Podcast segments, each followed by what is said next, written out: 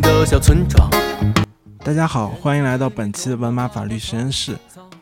二零一三年八月九日，美国总统拜登发布了总统行政令，要求美国财政部制定呃规定，去限制对中国的特定领域的投资。那美国财政部就随后发布了一份法案的征求意见稿，其中就规定了对于半导体、量子技术、呃人工智能三个领域的对中国投资的禁止的和需要去申报的交易的名单，啊以及它的整个机制。那我们这期就来谈谈这个事情，结合最近美国将要通过的各种法案，嗯，或者说正在讨论的各种法案，它的制裁的新规定，它出口管制的新的办法，以及它对芯片在美国国内制造的呃激励，以及对芯片出口和芯片在国外使用，其实特别是在中国使用的一些限制，来聊聊它背后风起云涌的一些政治动向，以及未来会发展。或者与之相关的一些动态，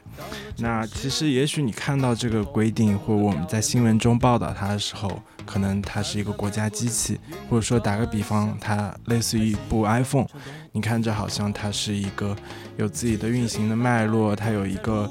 可能大家就想它是一个对外投资的限制，就觉得很清楚。但是我们这一期要做的是说。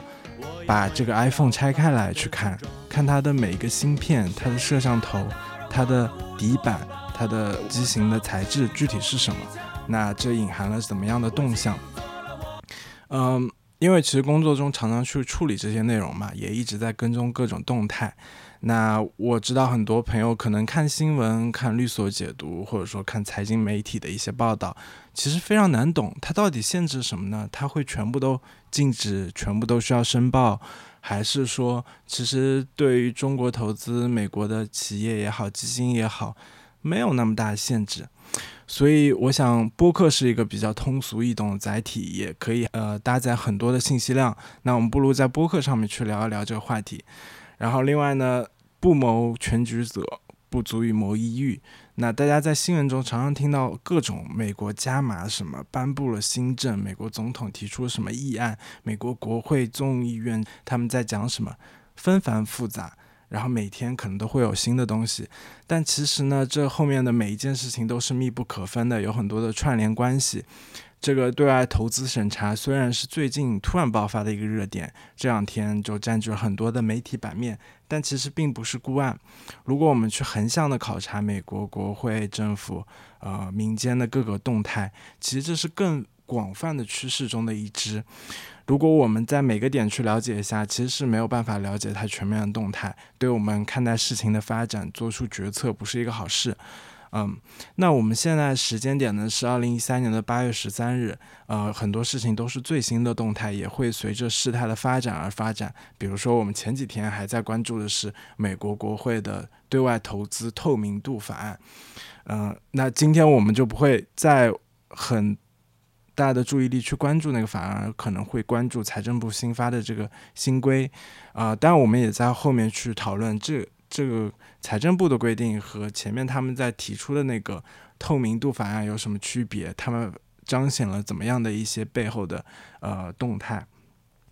呃，所以说我会之后也会继续关注这些话题，大家可以关注我的公众号“文马法律实验室”，我会去做一些跟进的文字也好、播客也好的更新。那如果大家在过程中有什么问题或者评论，也请大家指正，因为同一件事情。不同的人有不同的角度，可能大家获得的信息也不一样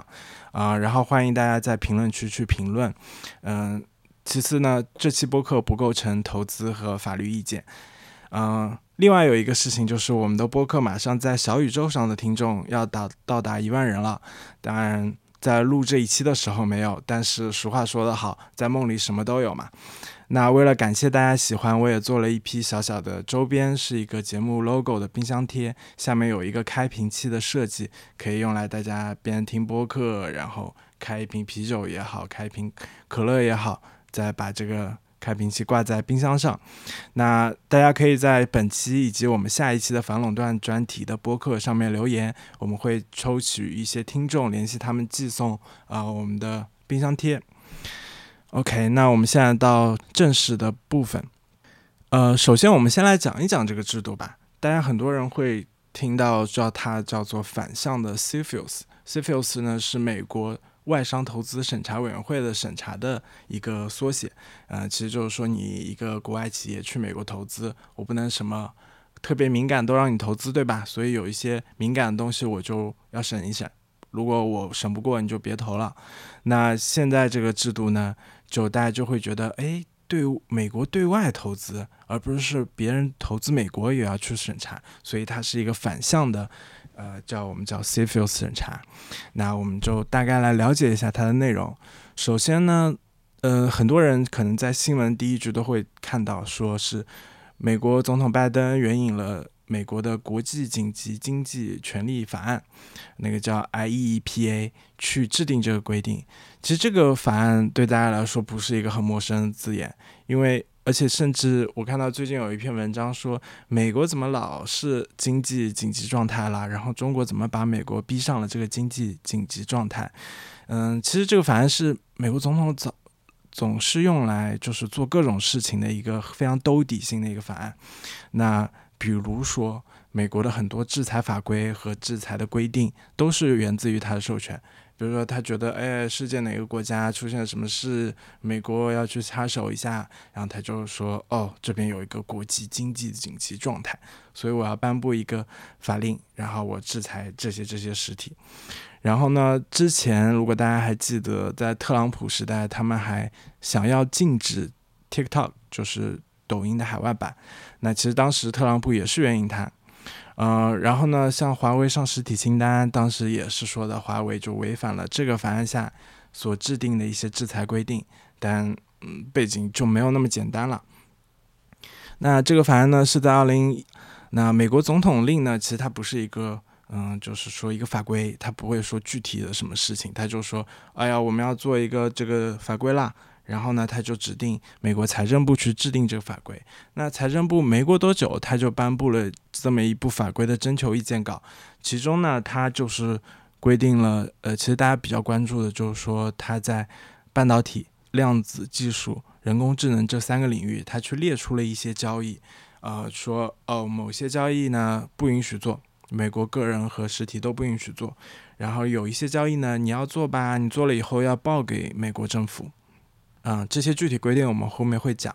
它就是一个四十五天的规则制定程序。很多人可能会看到这样的字眼：advance notice of propose or rulemaking。它是一个制定法规的预先通知。其实，在美国行政法下面呢，它不是一个必要的程序。就是说，坦白了，它就是征求意见。而且，它这个征求意见呢，其实。法规还没有就完全成型，他问非常非常多问题，所以如果你去看美国财政部发布那个法规呢，他发布了几十个问题，他那个全文全是问题，所以嗯，如果大家去看一些律所介绍啊，或者说一些财经媒体报道，其实真的挺不容易的，因为在一堆问题里面，然后他会说一段话，说，哎呀，我们想的呢是禁止这个，限制那个，呃，那大家是从那个里面去把这个挖出来给大家总结的。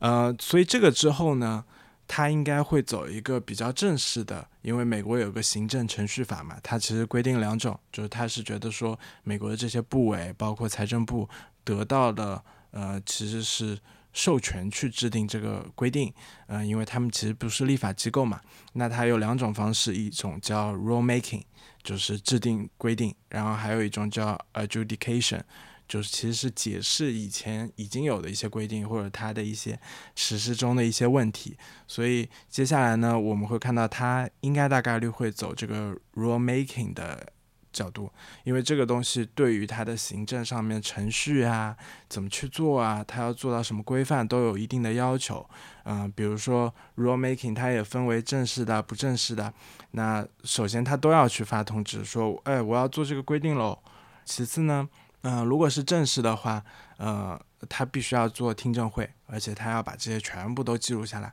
说这个财政部怎么想的呀？然后他问了大家，大家怎么说的？财政部觉得，哎呦，这个意见呢，我采纳；那个意见呢，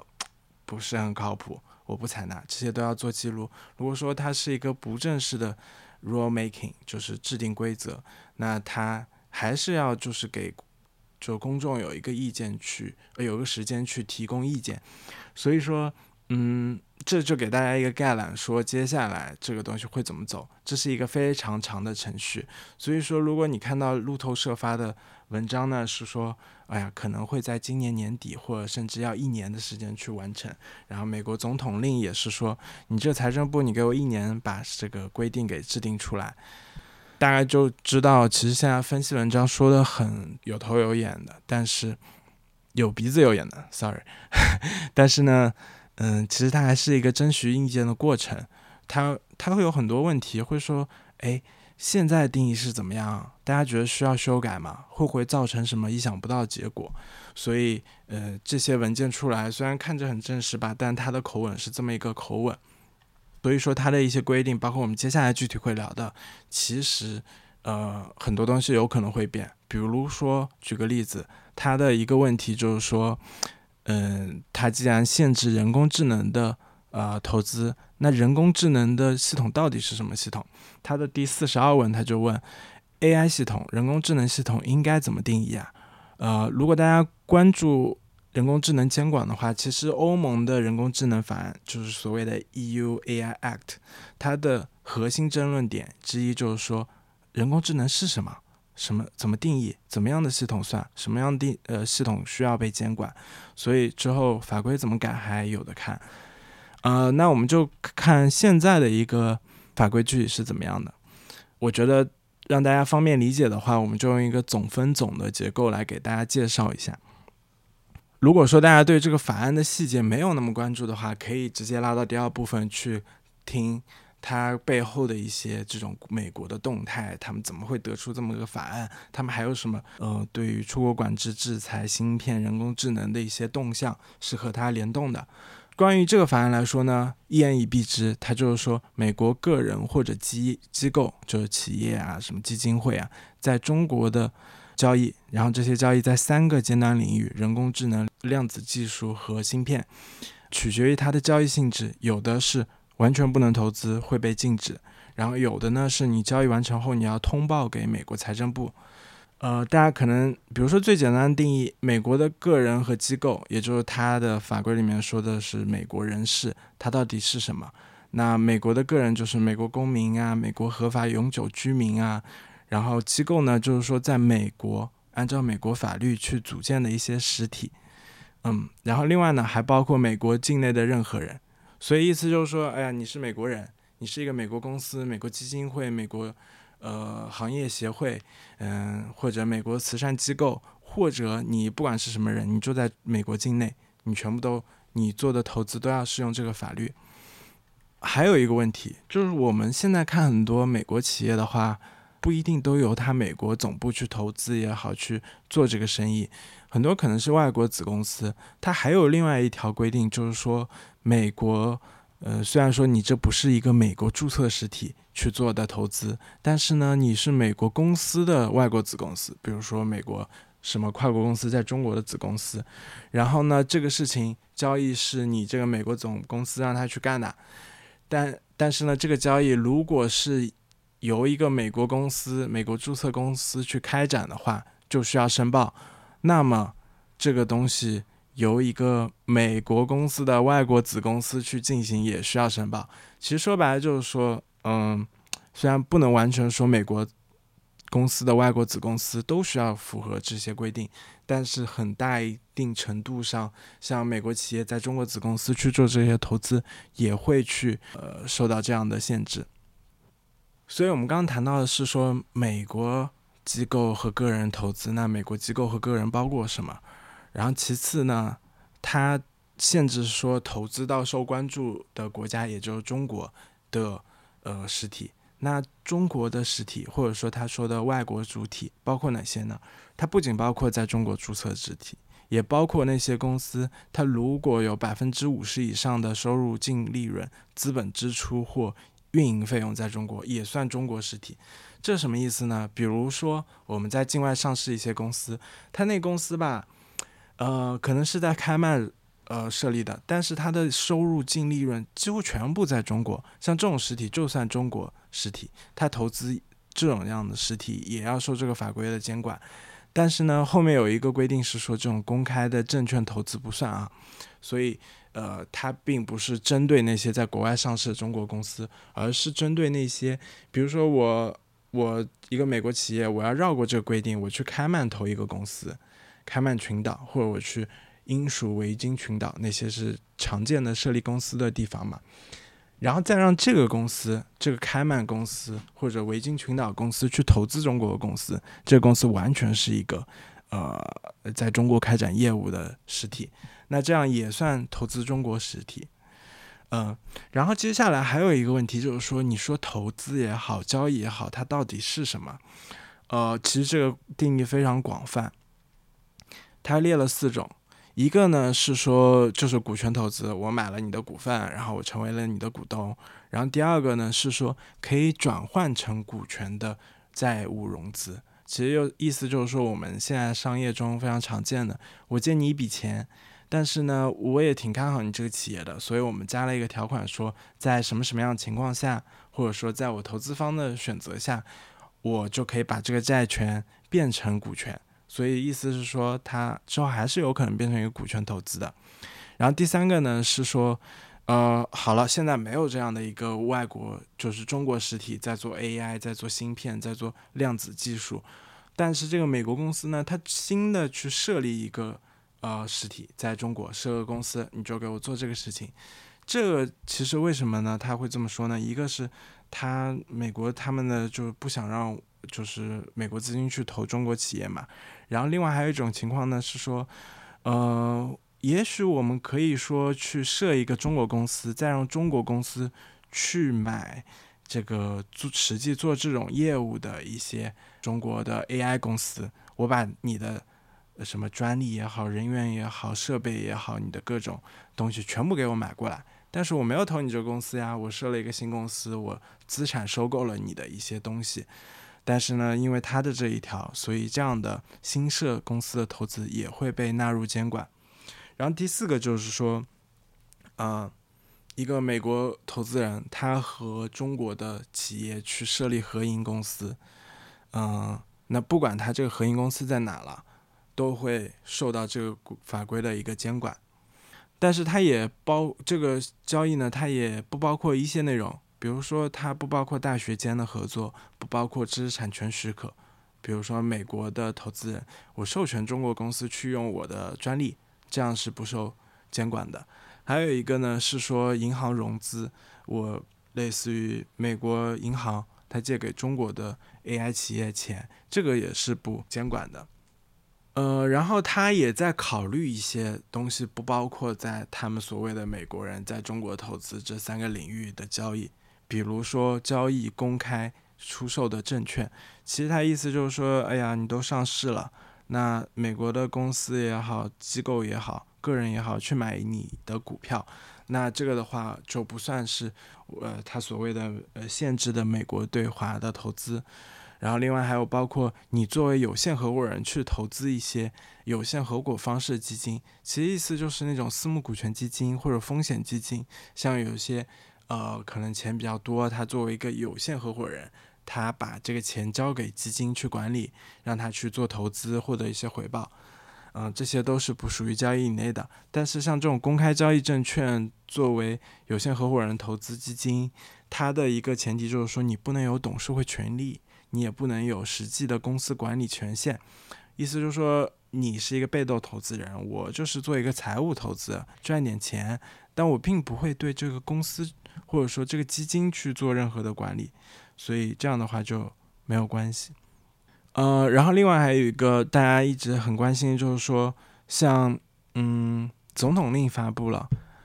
但是呢这个行政命令呃这个行政法规司呃财政部发布的规定还没有实施，那这个行行政令之前的交易会不会受这个监管？或者说行政令发布以后，然后在财政部的正式的规定。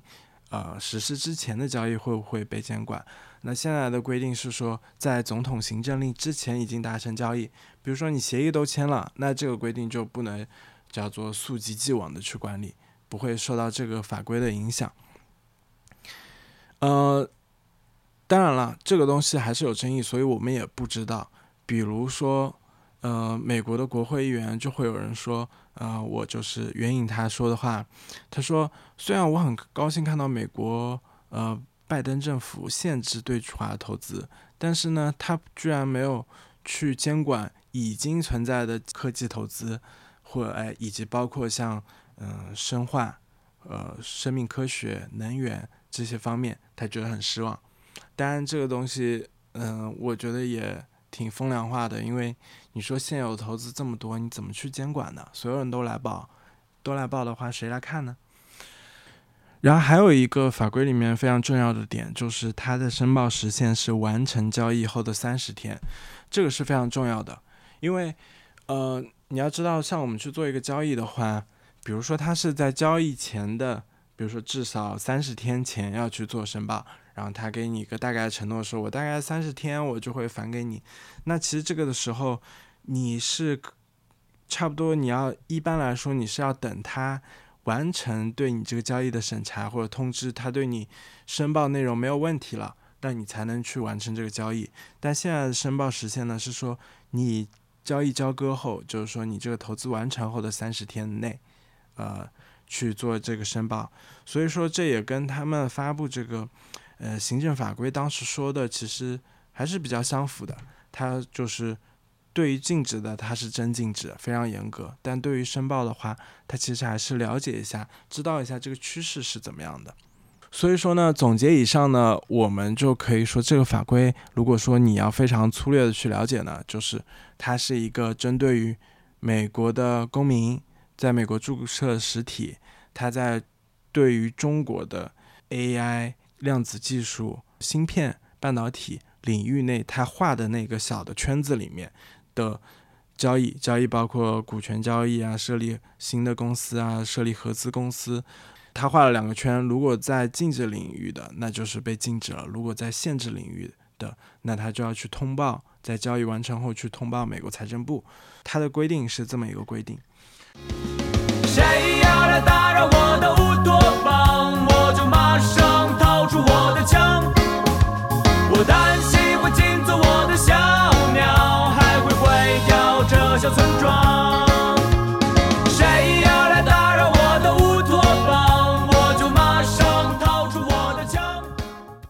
那我们就讲到第二部分，我们来讲讲它背后这个规定到底是怎么出来的，它有什么背景？因为其实对于很多人来说，嗯，如果你不是长时间关注这个领域，你会觉得。哇，美国突然搞了这么一个东西，真的，这这个打击面太大了。但其实呢，这不是一个新的问题。比如说，二零一八年的时候，我们刚才讲到的美国外商投资审查委员会机制，当时它有一个呃重大的改革，叫做《外国投资风险审查现代化法案》，我们叫做 FIRMA，就是 F I R M A。嗯，然后以及我们非常熟悉的这个。至少是听过非常多遍的美国出口管制制度的一个重大改革法案，叫做《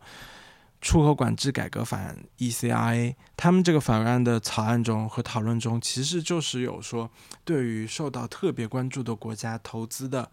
呃，对外投资的一个审查机制。其实就是，嗯，虽然它没有写的很细，但是其实跟我们现在看到的这个法规是类似的。然后到了二零二一年呢。美中经济和安全审查委员会，这个是美国国会背后的下辖的一个委员会，其他是研究各种呃这种经济啊安全问题的，嗯，也是现在我们后面会提到一个透明度投资的法案的一个背后机构，他就建议美国国会去考虑关于呃关键供应链和生产能力的海外转移，其中就包括对于美国注册公司在对外投资的一些审查。当然后来没有实现。然后呢，在二零二二年的时候，当时有一个非常著名的法案，也是其实搅动了非常多的国际的呃动荡，叫做《美国国家关键能力防御法案》。其实，呃，一个重大的话题就是说，美国要建立起自己的供应链，就是各种各样的，呃，对它国家关系安全有帮助、有保障的。当然，大家也知道，它的国家安全非常广泛了，所以这个法案也非常非常大。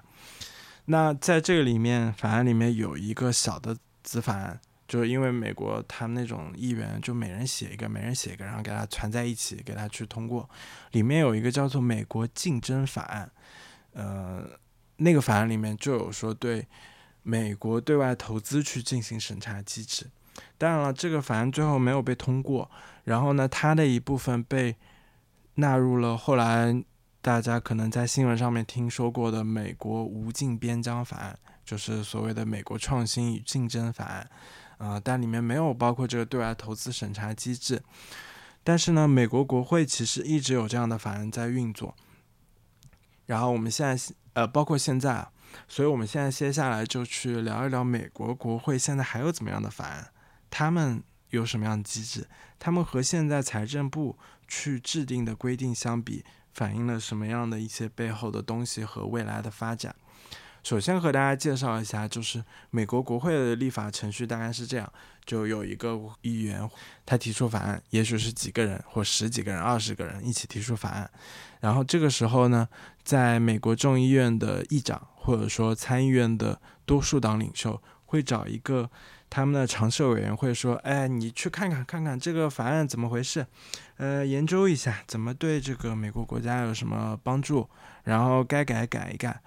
然后等这个常设委员会改完呢，他就会放到美国国会的，他们叫 floor discussion，就是在国会的殿堂里面去讨论，说哦要怎么改，然后就支不支持，然后呢，大家把意见汇总了以后去修改。”再去把这个法案通过两院，就是美国参众两院去通过。所以，呃，我们下面要讲就是在美国立法程序中也同时在进行的一个东西。首先要告诉大家一个好消息，就是其实美国国会在放暑假，所以他们所有人都出去玩了，所以在九月初才会出来。包括我们后面讲到的 NDAA 国防授权法案，这个是在九月初他们才会开一个大会去讨论。但是呢，现在有几个重要的法案，一个是说，呃，叫做《美国对外投资透明度法案》，他们叫 OITA。那这个的话，呃，其实就是跟现在，呃，美国财政部发布这个规定是类似的。这个法案呢已经被通过了，但它不是说两院都已经通过颁布成为法律，而是被纳入到了这个国防授权法案里面去。啊，当然，我们后面再聊这个国防授权法案是怎么回事。那我看到很多评论，评论就是说，现在美国财政部规定的呃这个制度呢，其实是禁止了更多的交易行为。但是呢，这个对外投资法案呢，它其实会覆盖更多交易。其实说白了就是说，在财政部规定下呢，有很多东西不能投，但是呢，要申报的东西，要去告诉美国政府的东西比较少。但是这个。对外投资透明度法案呢，它要申报的交易非常非常多，比如说它的行业范围就很广，它包括半导体的制作和先进封装、微电子学、嗯大容量电池、人工智能、量超高音速，还有卫星通讯、嗯激光扫描系统，这些都算需要去告诉美国政府要通报的。但是其实你从这个法案的这个。名字也可以，呃，略知一二。其实他就是想说，他想知道大家美国这些人在投资什么东西。然后呢，虽然说他已经被纳入到那个 NDA 的法案里面去，但是呢，这个 NDA 也没有被通过，就是美国国防授权法案。所以大家对于这个透明度法案能不能通过也是意见不一。比如说，我看到这个。叫做 National Review，它是美国国家评论嘛，他就说，哎呀，这个不一定通得过吧。其实参众两院意见不太一样。然后另外有一个比较著名的智库叫 CSIS，就是美国什么国家战略与什么什么中心吧，他就是说，哎呀，美国两党还是很支持这个法案的，还是很有可能会通过的。所以最后就会看这个 NDA 国防授权法案，美国国会会怎么去讨论，怎么去通过。首先，这个法案呢，我们可以介绍一下，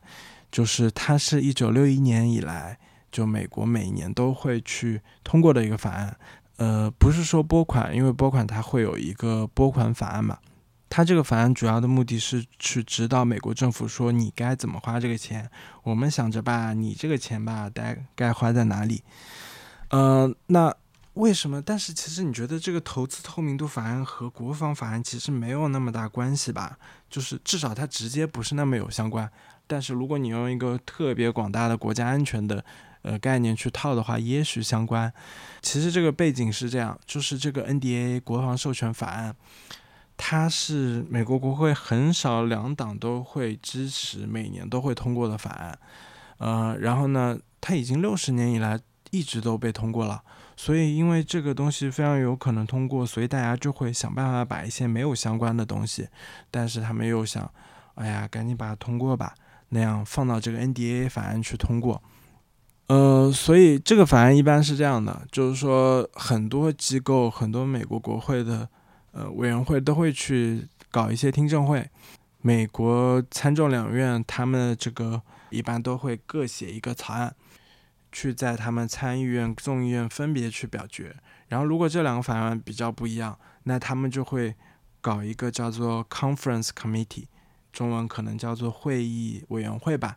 去讨论说把这个两个法案怎么给它搞成一个文本，就是大家消灭这个分歧，去达成一致。我们说到这个美国国会现在不是在休息嘛，在放假嘛，到九月份开始以后，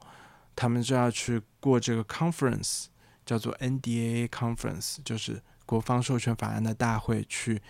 表决通过这个东西。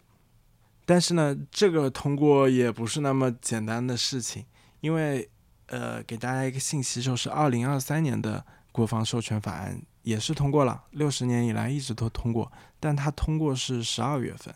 所以现在是二零二三年的八月，嗯，所以不知道它什么时候能够通过了。但是我也看到一些新闻，就是说，虽然这些国会议员在休假，但是参众两院的这些工作人员，其实他们一直在后面去协商，去怎么去改进这些规定，然后让它能够最后通过。然后第三个法案呢，我想聊一下，就是有一个叫《美国关键能力防御法案》。如果你去看最新的一些评论，它一般都叫《二零二三年国家关键能力防御法案》。也叫 NCCDA，为什么叫二零二三年呢？是因为它去年也提了，但是就是没有被通过。所以我们刚刚在提到这个这个对外审查机制的一个背景和历史的时候，其实提到过，在二零二二年的时候有一个叫做美国竞争法案，也是后来无尽边疆法案，它其实就是会纳入这个美国关键能力防御法案去去尝试通过吧。呃，然后这个法案当时就是说，他要设立一个对外投资的审查委员会，叫做美国国家关键能力委员会。嗯，其实类似于我们刚刚提到的美国对外投资审，呃，对，美国外商投资审查委员会这个 CFIUS 的流程。那这个国家关键能力委员会呢，就可以去开展审查，然后在。可能造成所谓国家安全风险的时候，向美国总统推荐说怎么降低风险或者叫停交易，其实和这个 CFIUS 完全是一模一样，至少看起来啊。然后它覆盖行业呢，其实也比美国财政部的这些行业比较广。它一个是半导体、人工智能、量子计算，这三个是在那边有现在的这个法规有的。然后其次就是大容量电池、关键矿物和材料、活性药物成分，还有一个汽车制造。觉得这个法案也没有那么靠谱吧？就是投资美国的汽车制造，还有大容量电池、关键矿物要做审查，还是挺有意思。所以我们比了这么多，介绍了很多的背景以后，你会发现，其实美国财政部的这个文本吧。它还是一个可能是协调过后的一个产物。我看新闻报道，像美国国家安全顾问苏利文，其实他是比较鹰派的，他要包括所有的东西，然后要，嗯，最好是越多交易被禁止越好。但美国财政部长耶伦呢，是属于，嗯，更鸽派，就是觉得还是尽量少一点吧。所以有很多的这种鹰派的美国人，比如说大家可能会知道的，有一个美国的。呃，议员叫卢比奥，他就是比特朗普更保守主义、更更激进、更反华。他这个议员就说：“这个简直是 laughable，简直是太好笑了。”这个后面呢，还想给大家交代一个背景，就是在这个美国财政部这个法案和大家最近听说的很多美国国会的动作，新的法案背后有一个机构叫做中国常设委员会，它的主席委员叫做格拉格尔。嗯，他其实只有四十岁，然后是在去年十二月的时候才被大家听说的。这个人叫做麦卡锡，指派去做这个中国常设委员会主席。那这个委员会就是他的舞台，他每过几天就会做几个新的事情。比如说，我举几个例子，嗯，他提了一个法案，说，呃，我们要查一查，这个跨美洲发展银行里面中国有什么影响力。然后呢，他。前几天又召开了关于知识产权的听证，关于农业的听证，他还是就是主导了国会向一些投资机构去发函质询你的对中国的投资。当然，这个我们会在后面再继续说啊。然后可能很多听众就会关心说，这个法案有什么影响呢？这个行政命令和行政规定最后实施以后，首先呢，这个影响。一方面，我们现在还不一定能完全掌握。比如说，之前提到路透社是预计明年会实施，那美国的总统行政令也是说要在一年内颁布法规就可以。路透社说呢，预计是这个规定要多轮呃采集意见以后才能实施。也许选民和美国那些群情激昂的红博会觉得真不错，但是呃，美国大企业会支持吗？会觉得这个法规颁布，他们还会支持这个候选人吗？然后另外有一个大家一直在评论的，就是说这个规定还好在它没有通过美元去管制，因为如果大家听说一些美国制裁的一些规定的话，就是说美国制裁常用工具就是美元，制裁的意思就是说它要封锁你这个公司嘛，那所以你如果用美元清算的话，也受它的管理。就所以，所有美元清算银行，或者说他需要用美元清算银行，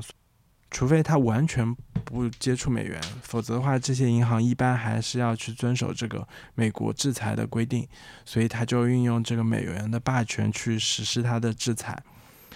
这个新的法案并没有说你用美国美元交易是受到这个法规的监管。而是说，你是一个美国个人或者机构，你去投资这些行业，才会需要被禁止，或者说需要去申报。当然了，就是这个规定的影响是很大的。那实际中影响呢，就是比如说一些美国的 LP，就是美国的一些大基金投资人，比如说社保基金，他们就不能投到一些。呃，直接投到一些中国的企业里面，当然，也许他们可以豁免到我们之前提到的，呃，什么你没有管理权限，没有董事会权利，但是你去投资一个基金，只是为了财务投资而已，也许他可以豁免，但是呢，他们确实就没法直接去投了。然后第二个呢，是美国的一些管理基金公司啊，他们作为一个美国的。公司、美国的企业，包括它下面管辖的这些外国子公司，在中国子公司，他可能也不能投这些禁止领域了，或者他会觉得那些需要申报领域的交易太麻烦了，嗯，就不想报，那就别投了吧。另外还有一个考虑点就是说，也许他不觉得投的这个交易有什么问题，但有些时候吧，企业经营或者说一个。投资机构经营，它不一定有那么合规，或者说他有些时候他非常努力了，但还是可能会有一些不那么合规的地方。如果你把这些交易的信息都交给美国政府，他一看就发现啊，你这个你虽然说你在那个投资上面没有问题，你可以投，但是为什么你这一点是非法的呢？所以很多机构会非常担心这一个。然后另一个方面，退一百步来讲。这也是一个很麻烦的一个东西，因为法规永远是写不清楚的。就是很多东西虽然说它会解释会怎么样，那首先在法规最开始的时候，肯定有一些东西是未决的，没有办法去解释。很多机构需要看一看接下来是怎么执行的，才能够去判断。呃，有一些问题也许永远都会在灰色地带，那他们就要去做决策了。我要承担这个风险呢，还是说我就直接去投？嗯，再有一个问题就是说，嗯，你要去申报，你要去做分析，你至少要请个律师吧？这个律师费也是一个很大的成本。从这个总结下来来看吧，确实对美国对我们国家的投资是一个很大的一个冲击。嗯，当然也有一些别的一些考量了，比如说一些美国的大社保基金，包括加拿大的一些大社保基金，因为各种的这种风险或者说政治因素，他们已经不怎么投中国国内了。包括我和一些投资人聊，他们也觉得其实这个事情影响并没有那么大。首先呢，很多美国的投资基金本来也在调降对华投资份额。比如说，表现在就是今年的美元基金融资额就大幅下降，也有很多报告去说美国对中国的呃这种风险投资的份额一直在下降。然后另一个呢，你说芯片、AI、量子技术这种品质好的创业投资，呃，创业公司，你说真的缺美国投资吗？其实现在很多时候都是人民币基金，包括小部分美元基金，他们在抢项目，而不是项目公司在翘首以盼去拿到投资。呃，当然了，这里面也有一些别的竞争啦，大家都想被好的基金投资，然后能嫁接他资源，能够从他那边去学一些啊创业成功的经验。但是确实这方面的好的公司其实没有那么缺基金。然后另外一方面呢，一些以美元成立的，或者说它挂着一个美国招牌的基金公司，可能它背后很多金主也是中国的。当然了，这个东西最后怎么样，也许要时间来告诉我们。可能有一个能确定的就是，这个真的可能利好美国律师了。那关于这个的影响，也欢迎大家在评论区评论。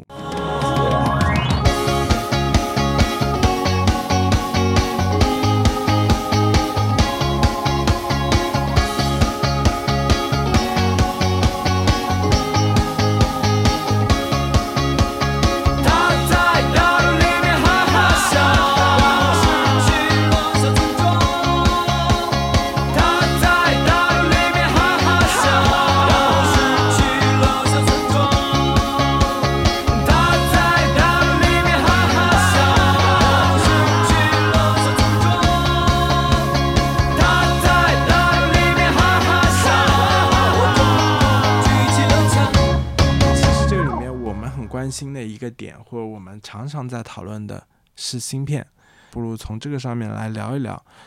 那芯片角度，首先非常有名，就是可能美国对华为的制裁和出口管制。可以回忆一下，华为是什么时候失去美国这个五 G 芯片的？那其实就是在美国出口管制下面，它新加了一个规定，叫做华为的角柱一。其实是在它的出口管制制度上面，专门为华为定制了一个补丁，然后去限制华为获得一些五 G 的芯片。那这已经是很多年的。关于出口管制的话，我们什么时候可以找一期再来谈一谈？因为出口管制制度一直都在，在我们国内可能叫做核两用物项出口管制，呃，然后导弹军品出口管制。呃，我们可能不叫出口管制啦，叫做出口许许可证制度。那美国那边也是类似的。那其实这么多年下来，大家都觉得，哎呀，这些东西被禁止或者说被限制，需要获得许可证是正常的。你想想，这种生化武器的原料，怎么可能四处你就想买就买呢？但是呢，为什么后面就是美国的这个制度就扭曲到大家都觉得这个 难以想象，强权，呃，然后又。呃，干涉到这种民间的做生意的东西，它是怎么怎么演演化到这一步的？我们可以在之后再找一个机会来聊一聊。除了这个出口管制以外，我们可以看到对华为也好，对很多被列上实体清单的企业也好的管制。然后另外一个也也是一年以前了，比较多讨论的是美国的芯片法案。它的全名叫做《为生产半导体和科学创造有益的刺激措施和科学法案》，嗯，简称芯片法案。大家会觉得这个名字为什么这么拗口？是因为他想用英文，呃，用这个搞几个词，然后用它首字母给拼成一个 chips，就是英文的芯片，硬生生搞了这么多无所谓的一些描述，就是搞了一首藏头诗。那这个法案呢，是在二零二二年的八月通过的，它就是创设了一个对于私营部门的刺激计划。嗯，它其实就是说，你在美国国内去投资半导体设施和设备的话，然后又不会拨呃，就是惠及像中国这这样的国家的话，美国政府就给你直接打钱。但他要去申请了，而且现在也好像打款的过程都还没有完全完成。但是他确实提出了一个五百亿美元的一个投资的，呃，这么一张支票。在两个月以后，就是二零二二年的十月，又有一个先进制程半导体出口管制令。所以当时的时候，大家可能还会记得，就有一些厂商他们在囤一些最先进制程的半导体。或者说芯片，然后说有一些公司大幅下单，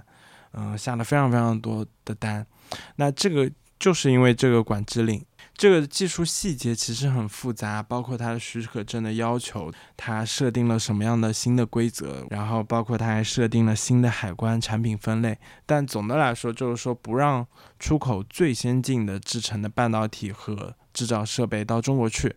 当然，这个后面呢，大家就知道。近期的时候，荷兰和日本，它也发布了一些芯片管制的一些措施，包括制造设备的措施。啊，其实这些都是美国在后面推波助澜嘛。那从二零二二年十月的芯片管制的这个先进制程半导体出口管制令，我们又能往下面聊到他们现在在国会新的一个动态，就是大家可能知道，就是说中国厂商为了绕过芯片，其实有很多动作。然后呢，一个是说，NVIDIA，就是英伟达，它做了一种特别的芯片，就是中国特供芯片 A 八百，嗯，H 八百。那其实呢，就是它是故意设计了以后，能够不受美国出口管制的那个令的限制，因为它的技术标准没有达到，但其实它的功效一样好。嗯，这样的话，中国厂商就可以直接买。呃，所以说这个一直被美国国会在追着打，或者说追着问。然后第二种方式呢，是说中国运用一些中国厂商，我既然买不到芯片，那行啊，我反正是要运算嘛，那我去，比如说你在欧洲哪个厂商，你有芯片，我向你买云服务，你在你的服务器上面给我算，算完了以后告诉我，这种就是通过云服务的方式绕过芯片，这也并不是说我去。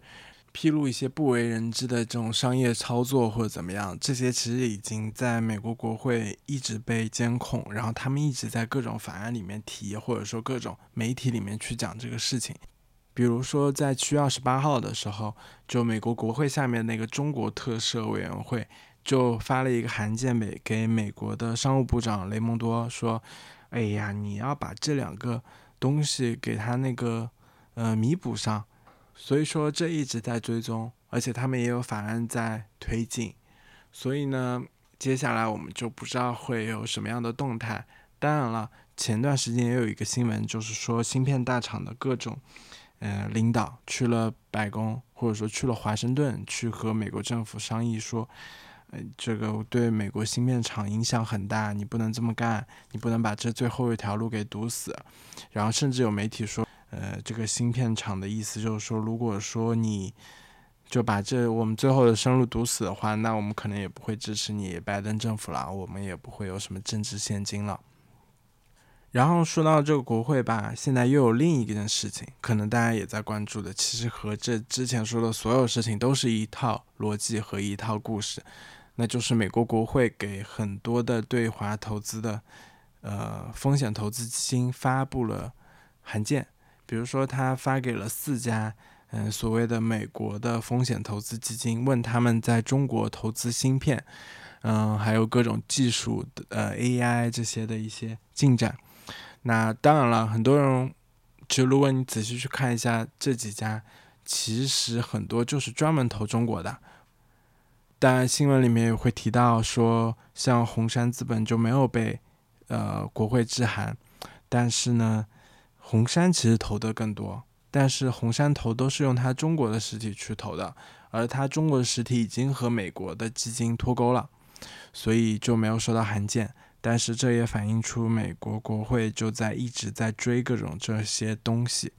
至少从他们的函件的表达来看，他们还是说要去了解，然后以便他们后面执法，呃或者立法有什么样的动态。这其实和我们刚刚前面提到的这个透明度投资透明度法案，其实至少它表面的一些目的是一致的。那另外还有一波函件，就是他发给了 MSCI 和这个黑石，就问他们你在中国的投资怎么样？其实也是类似的，就是说他们，嗯，想要了解一下这些基金在中国投资的情况。当然，从基金角度会觉得这些信息我用给你吗？我需要给你吗？我有义务给你吗？这是另一个问题。然后美国国会还给另一个机构发了一个函件，啊，其实也都是他的那个中国特色委员会啊，就是福特汽车，因为福特汽车和宁德时代达成了一个交易，就是在美国建厂，那宁德时代会授权他的一些技术给福特汽车去制作这个电池。国国会觉得这个损害他们的国家利益。虽然说我也看了他们的一些表态和文件，但是我实在是无法理解。但他们就是在关注这个东西，也造成了一些阻力吧。